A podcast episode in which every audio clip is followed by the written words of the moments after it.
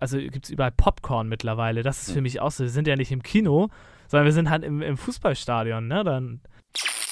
Hallo, hier ist wieder Pini mit der neuen Folge von Football Was My First Love. Leicht erkältet heute und gerade in dieser Woche nehme ich drei Folgen auf. Also äh, mal schauen, ob ich es bis zur dritten schaffe.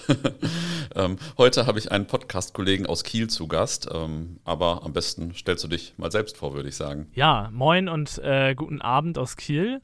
Ähm, das ist ja ein strammes Programm, was du da vor dir hast, äh, mit, mit drei äh, Folgen in einer Woche. ähm, ja, ich bin äh, Penalty und äh, mache mit einem Freund oder mit einem, äh, mit unserem Fanprojekt Mitarbeiter den Podcast Football for the Lüt. Und ähm, ja, finde die App super cool und freue mich auf jeden Fall über die Einladung und äh, danke, dass ich hier sein darf. Ja, ich danke. Ähm, und jetzt musst du natürlich erstmal erzählen, wie du zu deinem Spitznamen gekommen bist. ja, sehr gerne. Also, ähm, ich fahre zu Holstein Kiel und äh, bin da in der Fanszene aktiv. Und ähm, das, ich glaube, den, den Spitz habe ich jetzt seit drei oder vier Jahren auf jeden Fall relativ am Anfang, wo man dann so im Umfeld noch so ein bisschen reingeschnuppert hat und so. Und dann ist das ja auch generell mit Namen gerade von so neuen Leuten ja immer so ein bisschen schwierig. Ich weiß nicht, vielleicht kennt, kennt das ja der eine oder andere. Und ich glaube, da haben wir gegen Aue oder so gespielt. Und ähm, ich weiß, dass es super kalt war an dem, an dem Spieltag. Das war irgendwie einer der oder der letzte Spieltag vor der äh, Winterpause. Und im Strafraum war eine knifflige Situation, wo ein Holstein-Spieler runtergerissen wurde. Und ich war äh, der festen Überzeugung, dass man da auf jeden Fall Elfmeter geben sollte als Schiedsrichter. Der Rest aber halt nicht. Also die Situation war doch eindeutiger, als ich es in dem Moment wahrhaben wollte. Und es ist halt alles ruhig, alle haben schon so abgewartet, ja, jetzt kommt halt der Abschlag. Und da habe ich wollte ich äh, männlich äh, Penalty, also Elfmeter schreien und da ist dann so ein Kreischen draus geworden. Das hat dazu geführt, dass äh, die gesamte Fanszene äh, mit den beiden Vorsängern auf dem Zaun sich erstmal äh, vor Lachen nicht mehr einbekommen haben und der Support für ein paar Minuten drunter leiden musste und dann ähm, sind wir danach noch in die Kneipe und dann sagte einer, ist denn Penalty eigentlich mit? Und ich so, scheiße. Und er so, ja, den Spitznamen bist du dein Leben nicht mehr los. Und seitdem ist das Penalty, ja. Ja, ist auf jeden Fall ein ganz amüsanter Spitzname. Das Zweite, was mir vorhin aufgefallen ist, du hast Moin gesagt. Ähm, ich habe ja indirekt über euch äh, Moin Giorno äh, kennengelernt. Äh, hat ja der Kollege aus Kassel mal gesagt. Der hat es, glaube ich, von euch hat er gesagt, immer wenn ich jetzt irgendwo Moin Giorno sage, äh, wird dieses Moin Giorno gefeiert. Also äh, äh, vielen Dank an Kassel und Kiel. ja, das, das Moin Giorno ist, ist, äh, ist immer ein ist immer ein Top-Gag, also es kommt immer gut an. Ich glaube, das ist auf der legendären Israel-Reise von den beiden Fanprojekten entstanden. Da war ich leider oder selber leider nicht dabei. Ich habe das aber auch mal an der Uni gesagt und dann äh, fand das die Italienischlehrerin oder die Dozentin richtig lustig, dass man das so übernommen hat oder so eine Mischung draus gemacht hat. Ah, okay. ja, ist, äh, also ich, mir gefällt das. Ich habe das Vokabular auf jeden Fall angenommen. ähm, sag vielleicht noch ein paar Sätze zu deiner Fankarriere. Ja, also genau, das habe ich ja gerade schon gesagt, dass ich äh, Fan von Holstein Kiel bin. Mein erstes Spiel im Stadion, an das, das ich mich so richtig erinnern kann, war 2011. Das war in dieser legendären Pokalsaison gegen äh, Mainz, war das.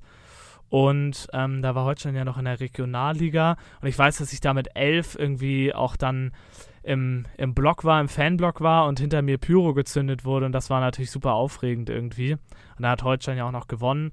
Ähm, und äh, in dem Jahr ist man dann ja tatsächlich gegen Dortmund dann äh, ausgeschieden im Halbfinale. Ich erinnere mich, ja. Und ähm, danach ging das so bei mir unregelmäßig immer weiter. Und ähm, ab 2015 dann so, dass ich versucht habe, möglichst jedes Spiel zu fahren. Damals dann noch das versucht habe, mit der Schule zu verbinden. Ähm, genau, und seit 2018 müsste ich jetzt äh, so richtig aktiv sein und fahre halt jedes Spiel. Ja. Oh, okay, cool, nicht schlecht. Und äh, wir wollen jetzt eigentlich gar nicht so groß auf äh, Holstein Kiel eingehen, denn äh, du hast mir ja schon mal einen Top-Gesprächspartner äh, vermittelt. Da gab es ja schon eine Folge über Holstein Kiel im Frühjahr. Äh, das war übrigens die perfekte Aufnahme. Mega guter Raum bei euch. Äh, super Gesprächspartner, akustisch alles gut. Das war der Traum des Podcasts auf jeden Fall. Was waren so deine Highlights mit Holstein? Meine ähm Highlights, das ist, das ist immer schwierig. Also es war auf jeden Fall cool, ähm, 3 zu 0 gegen den HSV in Hamburg zu gewinnen. Das war richtig klasse. Ähm, und dann war das letzte Amateur-Derby in Kiel auch richtig stark, weil das war unser erster Auftritt wieder nach Corona und ähm, ich fand da, muss ich sagen, unseren Auftritt einfach extrem gut. Also extrem gelungen mit allem, was mhm. dazugehört. Und ähm, das ist, würde ich sagen, so mein Highlight. Und dann ja auch zu Corona eben diese Wahnsinnssaison, wo man die Bayern aus dem Pokal geschmissen hat.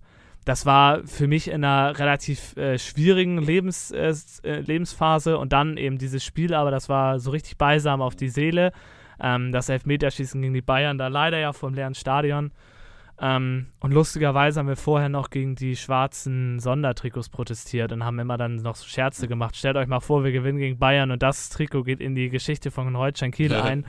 Ja, das sollte dann tatsächlich so kommen. Jetzt ist er so ein lebloses oder seelenloses schwarzes Trikot in der Geschichte, und, obwohl wir eigentlich blau-weiß-rot sind.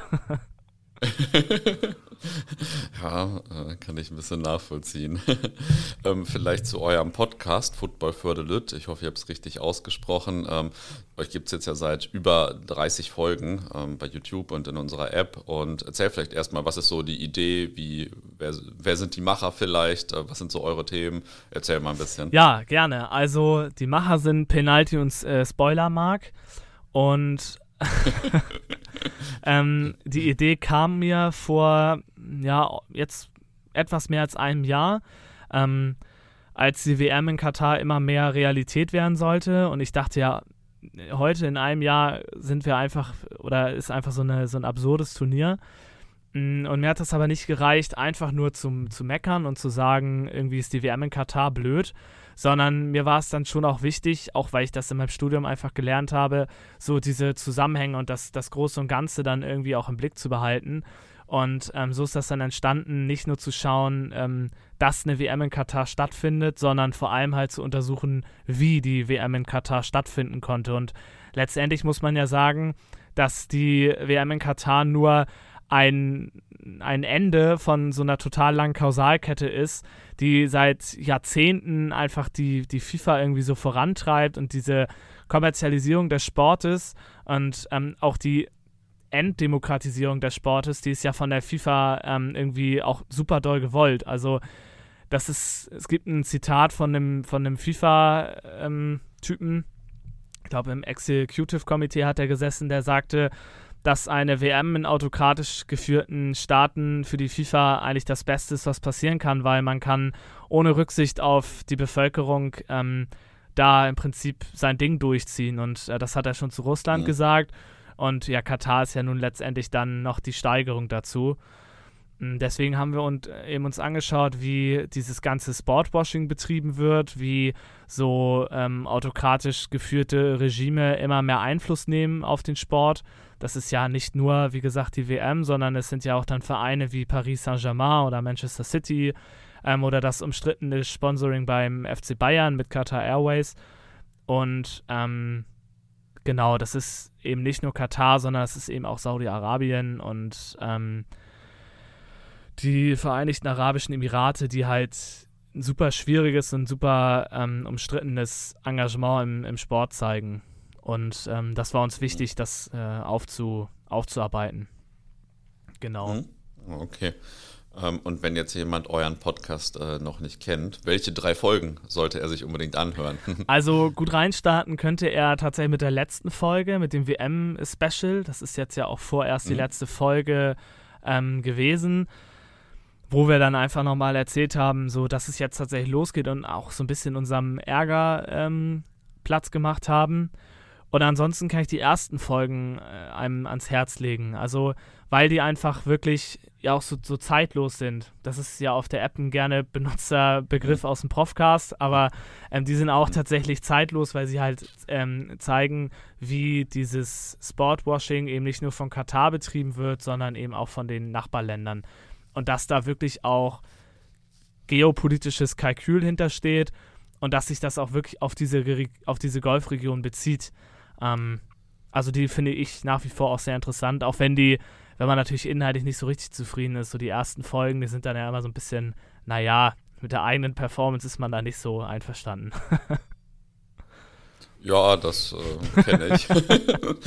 ich habe schon lange nicht mehr meine ersten Folgen reingehört, äh, vorsichtshalber. Ähm, aber ich habe zum Beispiel 100 Folgen gebraucht, glaube ich, bis ich meine Stimme nicht mehr ja, fand. Das ist,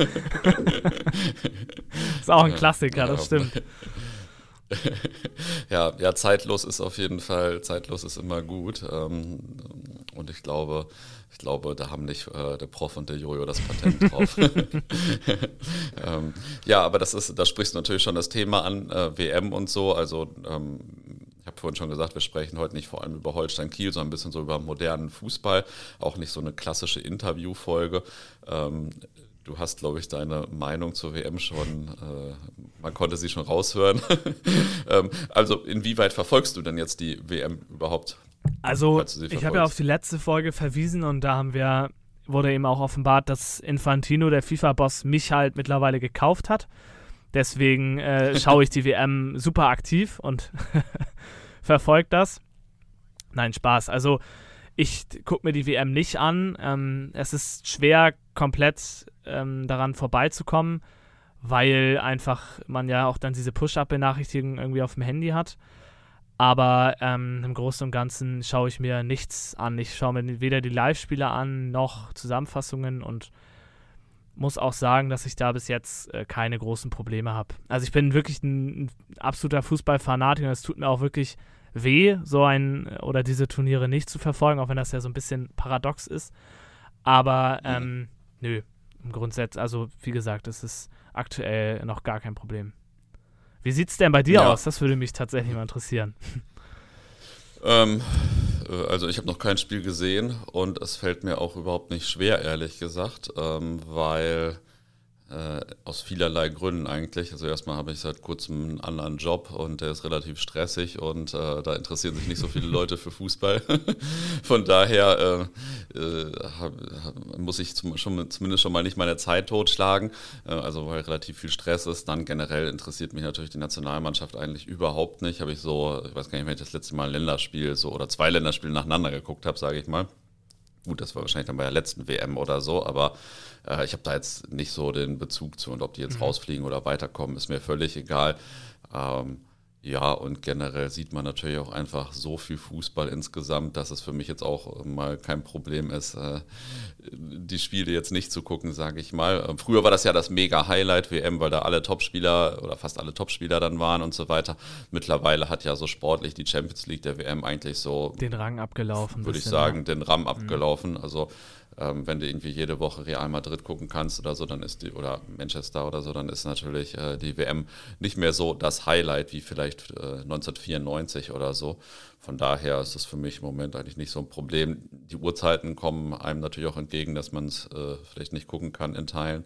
Und äh, ja, also ich glaube, ich habe insgesamt relativ, ähm, ich kann mich relativ gut auf äh, die Sachen bei, beim Fußball fokussieren, äh, die mir Spaß machen und relativ viele andere Sachen ausblenden, wo ich dann im Zweifel gar nicht mitkriege.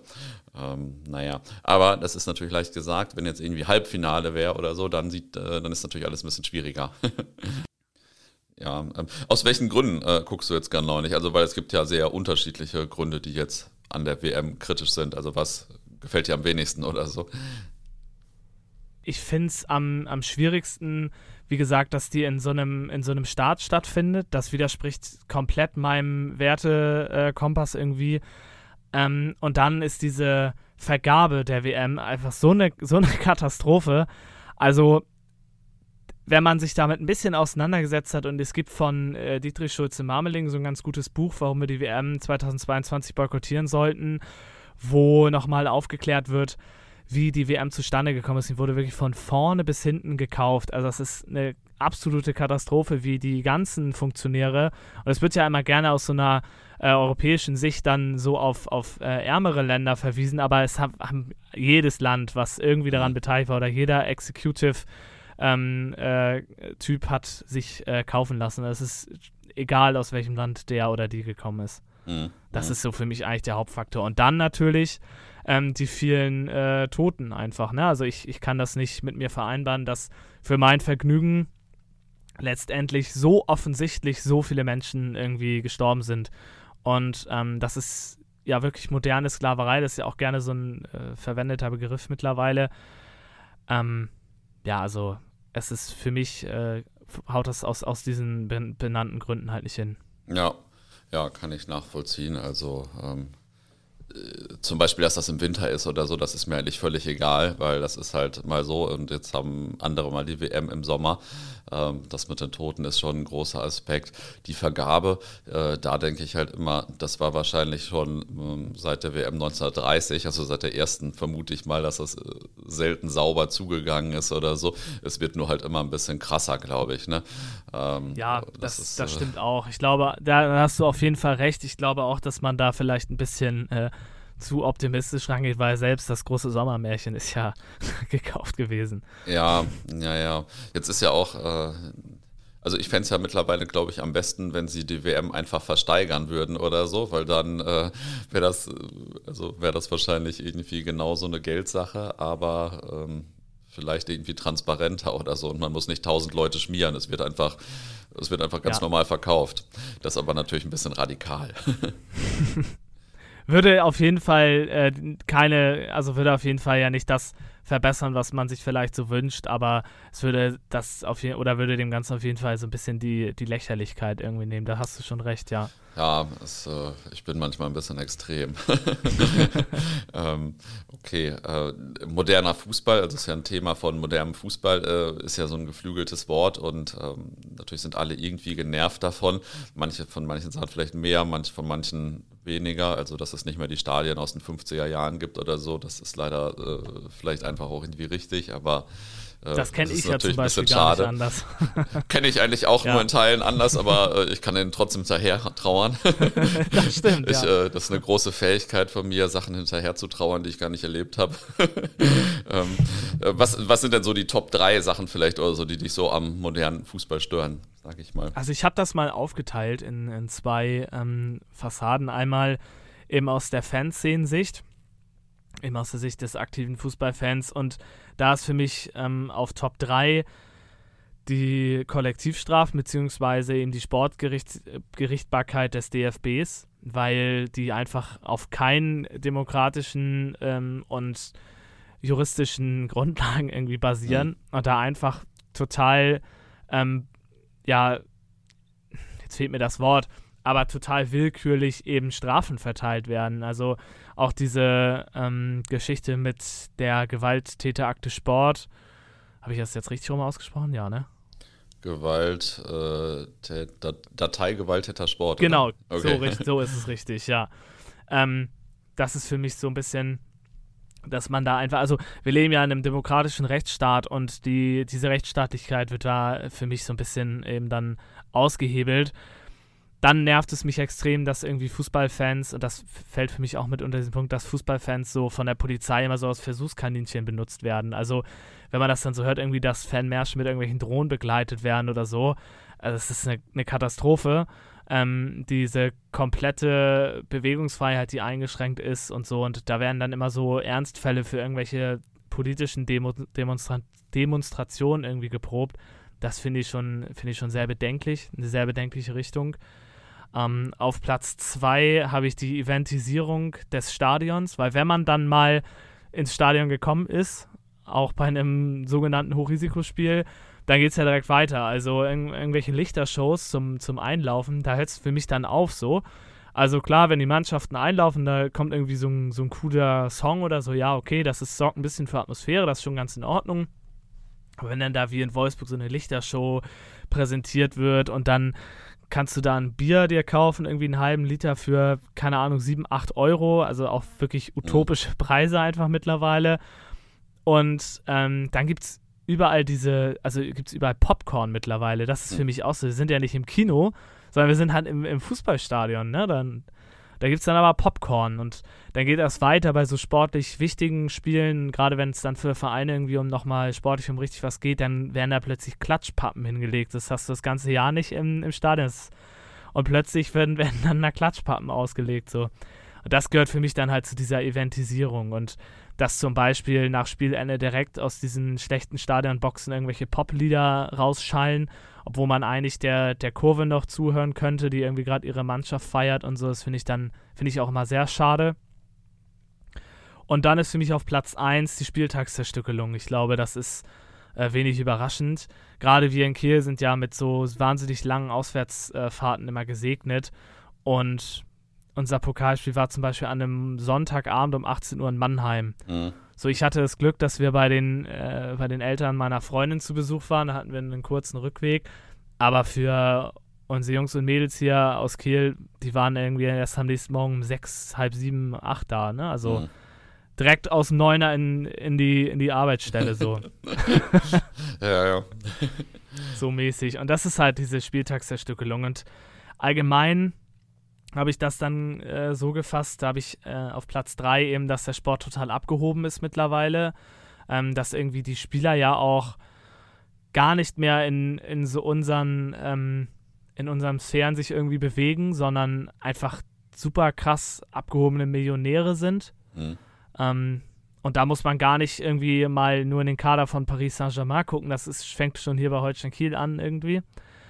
Ähm, und auch der Sport kennt halt auch einfach seinen Platz in der Gesellschaft nicht. Für mich war eigentlich das Schlimmste, dass man unter Corona, als gerade irgendwie die Pandemie gewütet hat, keiner wusste irgendwie, was die Zukunft bringt und Karl-Heinz Rummenigge und Watzke haben irgendwie nichts Besseres zu tun, als sich im Fernsehen hinzustellen und darüber zu klagen, dass der Fußball wieder losgehen muss, mhm. dass der Fußball ja so wichtig ist für die Gesellschaft und, und, und und dass da mit irgendwelchen Arbeitsplätzen argumentiert wird. Und aber so Vereine wie FC Bayern oder so ihre MitarbeiterInnen dann in Kurzarbeit schicken. So. Also, sorry, das ist einfach nur, um irgendwelche TV-Verträge zu erfüllen. So. Das ist halt auch krass, äh, wie, äh, also wie, wie groß Fußball wahrgenommen wird, aber wie wenige Arbeitsplätze da eigentlich zumindest erstmal direkt ja, genau, eigentlich richtig. dranhängen. Das ist schon relativ krass. Ja, also und was dann ja auch für Skandale rauskommen, irgendwie, dass Jugendtrainer gerade mal eine äh, Aufwandsentschädigungspauschale irgendwie bekommen und so und obwohl man bei so großen Wirtschaftsunternehmen irgendwie angestellt ist, das ist schon, da zahlt ja Amazon fast besser. Mhm. Und ähm, dann habe ich auf Platz 1 aufgeschrieben, dass der Fußball ein komplett undemokratisches System eigentlich ist. Mhm. Also er ist aufgebaut wie, ähm, wie ein politisches System, aber halt basiert eben auf undemokratischen, auf undemokratischen Regeln. Also keine Ahnung, man kann irgendwie die DFB-Abgeordneten oder die DFB-Leute nicht wählen, so als Fußballfan, gerade wenn man auch irgendwie, also man könnte sich ja zum Beispiel so ein Wahlrecht eben dadurch holen, indem man ähm, Vereinszugehöriger ist. So, mhm. wenn man Vereinsmitglied ist, dann hat man auch ein Stimmrecht für irgendwie den DFB-Präsi. So, und dass man das dann so ähnlich aufbaut, vielleicht wie vielleicht die Europäische Union, die ja auch äh, vielleicht verbesserungswürdig ist, aber auf jeden Fall deutlich besser funktioniert als dieses System FIFA, UEFA äh, und dann nationale Verbände. Mhm. So. Und für mich ist das ein ganz großes Problem, dass eben so wenige meistens weiße Männer entscheiden, wie der Sport funktioniert, in welche Richtung der Sport gehen soll. Ich habe mal ein paar Monate im Umfeld der EU so ein Praktikum gemacht. Äh, da hätte ich nicht gedacht, dass jemand äh, sagt, dass die EU besser als irgendwas funktioniert. Aber du hast wahrscheinlich recht. Im Vergleich mit Fußballverbänden ist das wahrscheinlich so. Zumindest besser als das Fußballweltsystem. Ja, das stimmt. ja, das ist wahrscheinlich so. Ja, aber du hast natürlich recht. Äh, eigentlich äh, sind wir alle irgendwie Mitglieder in irgendwelchen Vereinen, aber so mit der Wahl irgendeines Präsidenten oder irgendwelcher Abgeordneten da beim DFB hat man ja schon, äh, äh, also ich, ich, ich, wüsste nicht mal, wie die Kette ist, wer da wen wählt oder so von Richtig, mir aus genau. gesehen. Das ist halt schon ein, das ist auch ein total undurchsichtiges System, ja. Also ähm, das ist, wie gesagt, ein total undurchsichtiges System. Und ich weiß tatsächlich nicht mal, wer aktuell der, der FIFA, äh, der DFB-Vorsitzende ist oder der Vorsitzende. Hm. Ich weiß gar nicht, wer da an oberster Stelle gerade ist. Ich glaube, er heißt Neuendorf, würde ich denken. Ah, okay. Nach Reinhard Grindel habe ich aufgehört zu zählen. ja, das ist ganz komisch. Früher waren die irgendwie immer alle 40 Jahre gefühlt da und auf einmal geht das immer ja. zack, zack, zack. Äh, ja, nachdem Grindel den Laden so gefahren hat. Das stimmt. ja, ja, das ist schon ein bisschen krass. Ähm, äh, okidoki, mach mal weiter, ich habe dich unterbrochen, ne? Nee, alles gut. Ähm, ich war, war mit meinem Punkt, war mit meinem Punkt durch. Mhm. So, aber wie gesagt, das sind dann für mich so, oder ist für mich eigentlich das allergrößte Problem, was alle anderen Probleme ja auch mit, mit bedingt. Also ja. durch diese nicht stattfindende Mitentscheidung ähm, äh, kommt das ja erst so weit, wie es jetzt aktuell kommt. Wie wäre das, äh, wenn du jetzt Fußballfan in England wärst, äh, wo das alles Unternehmen sind, wo man gar nicht so eine Vereinstradition hat, dann würdest du es wahrscheinlich einfach anders sehen, so weil es einfach ein anderes System ist, mit dem man aufwächst, ne? Ich glaube, dass die ähm, mittlerweile auch anders sozialisiert sind als wir, ja. Mhm. Könnte ich mir schon auch vorstellen. Und noch krasser ist es ja in Amerika, wo ja alle Sport äh, und wo das ja wirklich Sportunternehmen sind, dass ja alles so Franchise-Systeme irgendwie sind. Ähm, und so ein bisschen in die Richtung entwickelt sich das in England ja auch oder hat sich das in England ja auch entwickelt. Was ich an der englischen Fanmasse krass finde, ist, wie un, also wie, wie krass unkritisch die einfach sind. Ne? Also mhm. wenn dann da die Fans von Newcastle United in irgendwelchen Scheichkostümen rumlaufen. Also das war das da Allerkrasseste. ja, da hört es für mich dann auch wirklich auf, ja. Ähm, ja, aber ich glaube, dass die Engländer das tatsächlich da so ein bisschen anders sehen, weil da ja aber auch mittlerweile der Fußball ja wirklich nur noch so ein Oberschichtprodukt ist durch die mhm. einfach nicht zu bezahlenden Ticketpreise und so. Mhm. Ähm, okay, was, äh, was würdest du ändern, wenn du jetzt FIFA-Präsident wärst oder DFB-Präsident oder was auch immer? Weil es ist ja, ist gar nicht, ist ja gar nicht so leicht. Äh, äh, also ich denke manchmal viel über so theoretische Sachen nach, aber es ist ja gar nicht so leicht, äh, irgendwas da sinnvoll nee, zu ändern. Schon recht. Egal, ja, wer man ist in diesem System. Ja, das stimmt. Also ähm, selber, es ist ja immer leicht zu meckern und ähm, Oh, da fällt mir dieses, diese lustige Pressekonferenz von der, von der Bayern-Jahreshauptversammlung ein da. Hm. Weißt du, mit dem äh, Mann, der sich über die Pyros da beschwert hat und das dann mit den ja. Toten in Katar verglichen hat und dann ja. da irgendwie sagt, ja, meckern ist immer leicht, aber dann selber was zu verändern, äh, nicht. So. Ähm, also, ja, es ist, ist natürlich schwer und man, man sitzt hier irgendwie so in seinem, in seinem gemütlichen Fanprojektraum und, und knurrt so rum. Aber für mich wäre ein Ansatz, der ja schon extrem groß ist, eben den Sport wieder sozialer zu machen, also da vor allem dieses viele Geld rauszunehmen, weil letztendlich ist das ja auch in, in großen Teilen eben unser Geld. Also in Deutschland werden Fußballvereine ja maßgeblich auch durch die ähm, Bundesländer und auch den äh, oder auch durch, durch, also durch die Bundesländer finanziert, subventioniert durch viele Steuergelder. Und das ist für mich erstmal ein Punkt. Dann gibt es ja sogar noch Vereine, die ja mit dem e.V. sogar eigentlich ja eine Gemeinnützigkeit irgendwie nach außen offenbaren, mhm. aber die wird, der wird ja gar nicht mehr Sorge getragen. Also ob Schalke 04 so jetzt noch ein e.V. ist oder Peng, so das macht ja für den Breitensport in Gelsenkirchen keinen großen Unterschied, mhm. weil letztendlich alles sich nur auf dieses Hochglanzprodukt ähm, Bundesliga eben kon äh, konzentriert.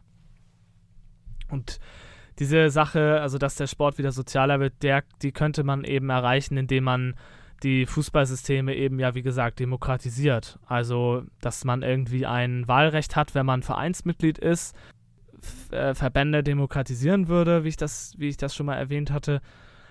Und dass man das dann eben durchzieht und dass man vor allem es schafft, eben die FIFA und die UEFA und die ganzen äh, Verbände, die ja unter der FIFA sind, dass man die so ein bisschen entmachtet und wir hatten äh, am Sonntag so eine Lesung zum Alternativprogramm äh, für die WM. Und da wurde das Buch Futopia vorgestellt, wo eben ganz viele solche Veränderungsutopien vorgestellt wurden. Und das hat mir sehr gut gefallen, auch wenn da so ein paar Ideen eigentlich so den, den Geist des Fußballs eben nehmen würden, dass man eben dann zum Beispiel schaut, dass der Fußball nicht mehr ähm, so, ein, so ein Wettbewerb ist, sondern dass man zusammenspielt statt gegeneinander. Weiß ich jetzt nicht, ob das ähm, mir so gefallen würde. Aber ähm, eben, ja, wie gesagt, den Sport sozialer machen und den Sport demokratisieren. Das wären für mich so zwei ganz wichtige Sachen, die ich als äh, Penaltino dann äh, in Angriff nehmen würde. ja, sehr gut. Ähm, ja, aber Wettbewerb, das stimmt, das, äh, man, das lebt ja auch von einer gewissen äh, Rivalität auf jeden Fall. das äh, würde ich auch schon so sagen. Ähm, Kidoki, jetzt habe ich hier noch so ein paar Unterfragen dazu. Ich weiß gar nicht, äh, ich verstehe sie in Teilen nicht mehr. ähm, ähm, okay, also Demokratisierung ist ja das eine. Die andere Möglichkeit wäre es ja auch, wie gesagt, äh, ist vielleicht sogar, also das Spannende ist ja in den USA ist zum Beispiel der sportliche Aspekt. Meistens wird jetzt, lese ich immer im BVB-Forum zum Beispiel, die amerikanischen Sportligen sind viel spannender, weil sie eigentlich eher äh, so ein Unternehmen sind, mhm. so quasi. Und trotzdem sind die nicht so. Ähm, also äh, es ist ein bisschen ein anderer Ansatz. Das stimmt. Also den Sportaspekt in Amerika, den finde ich auch gut natürlich, klar. Also das ist einfach viel spannender als in Deutschland, weil zum Beispiel in der NBA irgendwie die Miami Heats nicht zehnmal in Folge ähm, Meister werden, wie irgendwie der FC Bayern. Aber da muss man dann ja auch sagen, zu welchem Preis. Also das amerikanische System ist ja ganz anders aufgebaut als jetzt zum Beispiel das deutsche. Also der Basketball in Amerika, der ja, findet dann ja, ja auch nur ja. in diesen, ich weiß nicht, wie viele Mannschaften in der NBA mitspielen, ich sage jetzt einfach mal 15, findet ja auch nur in diesen 15 Städten statt. In Deutschland mhm. ist Fußball ja ähm, Volkssport und findet ja auf ganz kleiner Ebene schon statt. Und wir haben ja auch irgendwie den Anspruch an uns, in unserem Verein Mitglied zu sein und an unserem Verein teilzuhaben. Und wenn man so einen Sport wie in Amerika hätte, dann wäre das so, dass die Vereine ja auch wirklich nur noch Wirtschaftsunternehmen sind, in der eine Person das Sagen hat, die dann gegebenenfalls auch in andere Städte umziehen, weil das da irgendwie werbetechnisch lukrativer ist. Und das wäre für mich dann eben der Preis, den wir zahlen müssten, wenn man nur auf Spannung schaut. Es muss halt meines Erachtens darum gehen, nachhaltige Spannung zu schaffen. Irgendwie, indem man vor allem diese finanziellen Gräben zwischen den Vereinen, indem man die wieder schließt. Weil das ist ja auch ein Schlüssel äh, zum Erfolg. Indem man dann einfach, es ist aber schwer zu sagen, irgendwie, ob eine Gehaltsobergrenze das jetzt irgendwie dann vernünftig machen würde, weil das klappt ja in Spanien de facto ja. auch nicht. Ähm, Hat auch früher in Deutschland nicht geklappt. Äh, Gab es ja in der Oberliga oder am Anfang der Bundesliga und da wurde einfach so viel schwarz bezahlt ja, und genau. so weiter und so fort. Und die Leute, die Spieler sind abgewandert und dies und das und haben Spiele verkauft und keine Ahnung. Ähm, das ist nicht so leicht. Das, das stimmt, ja. Also es muss halt viel um, um Nachhaltigkeit gehen und ja, aber wie man da irgendwie mehr Spannung wieder in die Liga reinkriegt, das ist wirklich eine sehr, sehr schwere Frage. Das stimmt. Ich glaube, dass sich das ja. perspektivisch entweder selbst auflöst, indem diese Super League äh, doch noch kommt. Ähm, das ja. würde ja dazu führen, dass zumindest diese Groß-Schwergewichte aus den Ligen rausgehen. Mhm, aber boah, ansonsten, äh, es scheitert ja auch schon. Es scheitert dann ja an so kleinen Ideen wie die Fernsehgeldaffäre aufzuteilen. Das scheitert ja daran, dass irgendwie der FC Bayern und der BVB halt sagen, ja, nee, Leute, wenn ihr das so macht, wie ihr es machen wollt, dann halt ohne uns. Ja, und dann guckt die Bundesliga halt in die Röhre, wenn die beiden größten Vereine keinen Bock mehr darauf haben, so. Ja, ja, und ich meine, irgendwie profitieren halt trotzdem zumindest alle, ähm, alle Manager und alle Spieler davon, sage ich mal. Also der Wille zur Revolution ist, glaube ich, relativ gering. Aus dem Sport halt heraus, halt ja, das stimmt. Ja, ja. Und ja, der Wille, der Wille kann halt nur von den Fans kommen und da kommt man zu dem nächsten und das ist für mich eigentlich das größte Problem, dass die Fans eigentlich nicht wirklich Bock auf Veränderungen haben. Also es gibt wir gehen ja alle Richtig, hin. genau. Es gehen alle weiterhin hin und es schauen sich das alle ja. auch weiterhin an. Man diskutiert drüber. Man hat zwar irgendwo im Hinterkopf, ja, irgendwie so vernünftig kann das ja nicht sein, wenn irgendwie Mbappé für 200 Millionen irgendwie einen neuen Vertrag unterschreibt. Aber am Ende des Tages gucken die Leute sich die Champions League weiter an, die Leute gucken sich weiterhin die Bundesliga an, gehen weiter ins Stadion. Man muss tatsächlich so ein politisch oder man muss eine Politisierung des, des Fußballpublikums äh, irgendwie hinbekommen. Und das ist ja dann wirklich ein riesengroßes Problem. Ja, und das ist ja auch nicht immer das, was man will. Also ich sag mal, manchmal will ich auch einfach ins Stadion Richtig, gehen und genau. mir den ganzen Bums kein, keine Gedanken machen. So ist es, also genau. Es ist, schon eine schwierige Kiste und äh, ich sag mal, ob Borussia jetzt lieber 50 Millionen auf dem Konto hat, dann denke ich, haben sie doch lieber einen besseren Stürmer oder ja. so. Ähm, also ich bin, ähm, ich bin schon selbst das Problem. Muss man schon so sagen. Also es ist, äh, es ist eine schwierige Kiste auf jeden und Fall. Und dann wird der Top-Stürmer in Dortmund auch noch krank, da wie Sebastian Haller jetzt. Ja, ja, das war auch krass. Ja, das glaube ich. Ja. Okay, jetzt habe ich schon gesagt, ich bin äh, selbst das Problem. Ich habe hier noch so als äh, Thema Klimawandel und Fußball aufgeschrieben. Ähm, ich habe nämlich, ich wurde dazu verdonnert, das Buch Deutschland 2050 zu lesen kürzlich. und seitdem äh, hinterfragt man das natürlich alles so ein bisschen. Also alle lieben Auswärtsfahrten, Groundtopping, Länderpunkte und so, inklusive mir. Ähm, aber je mehr man sich damit beschäftigt, äh, mit Klimawandel und so, desto kritischer ist das natürlich. Äh, und auch ist man auch kritischer mit sich selbst. Geht dir das auch so? Also ich kann den Gedankengang auf jeden Fall nachvollziehen und äh, ich glaube, so sich selbst zu reflektieren ist, ist da immer auch eine gute Lösung. Aber ich bin da ein bisschen anders davor. Also ich finde, dass die Debatte, die wir dann führen, immer schnell in so einer ähm, individuellen oder auf so einer individuellen Ebene ansetzen. Und für mich ist das eben der falsche Ansatz, weil letztendlich ist es ja so, dass zu einem oder der allergrößte Teil von allen Klimaemissionen eben durch die äh, Wirtschaft äh, eben ausgestoßen werden und vor allem durch so Superreiche wie zum Beispiel Roman Abramowitsch. Also der verbraucht alleine im Jahr mit seiner riesengroßen Yacht, die hast du ja bestimmt auch schon mal gesehen, verbraucht er halt so viel CO2 wie ähm, fast das ganze Land Dänemark. Also wenn man solche Zahlen dann irgendwie in Real Relation sieht und dann sieht, was man selbst irgendwie als Privatperson verbraucht, dann, dann ist es zwar, wie gesagt, gut, sich kritisch mit dem eigenen Leben auseinanderzusetzen, aber dann doch für den Klimawandel oder für eine effektive Klimapolitik leider nur ein Tropfen auf dem heißen Stein. So konnte man der Argumentation so ein bisschen folgen. Ja, ich kann, ich kann ihr folgen. Ähm, ich weiß nicht, ob das zu den Zahlen aus diesem Buch passt, aber das ist auch Haarspalterei. ähm, also alles gut. Äh, ich habe da auch keine abschließende Meinung zu. Ähm, aber nachdem ich das Buch gelesen habe, lag mir das auf der Seele, es einmal anzusprechen. ja, ich, ich kann das auch. Jetzt habe ich hier meine Philosoph, ja. Philosoph meine philosophischen Fragen und Thesen sind hier so ein bisschen aufgebraucht, aber hast du noch was dazu? Habe ich was vergessen oder so? Also zu allen also, Themen, wenn ich moderner Fußball, moderne Welt.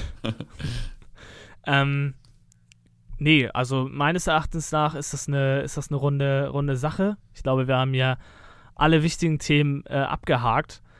Ähm, vielleicht nochmal, oder was mir nochmal wichtig wäre zu sagen, ist, es wird ja mit Sicherheit auch Zuhörende geben, die die WM schauen, so. Und mir ist es immer wichtig, nochmal anzumerken, dass ähm, die Entscheidung natürlich immer noch komplett individuell ist und ich auch niemanden da irgendwie reinsprechen möchte. Was, ja, worüber man sich aber auf jeden Fall im Klaren sein sollte, ist, zu welchem Preis das einfach stattfindet. So, und ich glaube, wenn das dann für einen so in Ordnung ist, das schließt ja an so eine ähnliche Debatte dann an, wie wir jetzt gerade zu dem Klimawandel gehabt haben, wenn man das dann in Ordnung mit sich findet und sagt, okay, irgendwie spiele ich in diesem großen System sowieso keine Rolle, dann kann man die WM auch schauen. So.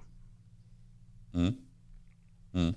Ja, also ich, äh, meinetwegen kann die auch jeder gucken, wie er will, sage ich mal. Das ist mir egal, solange ich sie nicht gucken muss. Ja, genau, solange ich da bin. ähm, ja, keine Ahnung. Ist keine Zeit dafür, äh, neben allen anderen Sachen. Ähm, Jetzt war die Folge heute ein bisschen anders als andere, aber der Abschluss ist natürlich der gleiche. Du musst eine interessante oder amüsante Anekdote erzählen. Oh ja, gerne.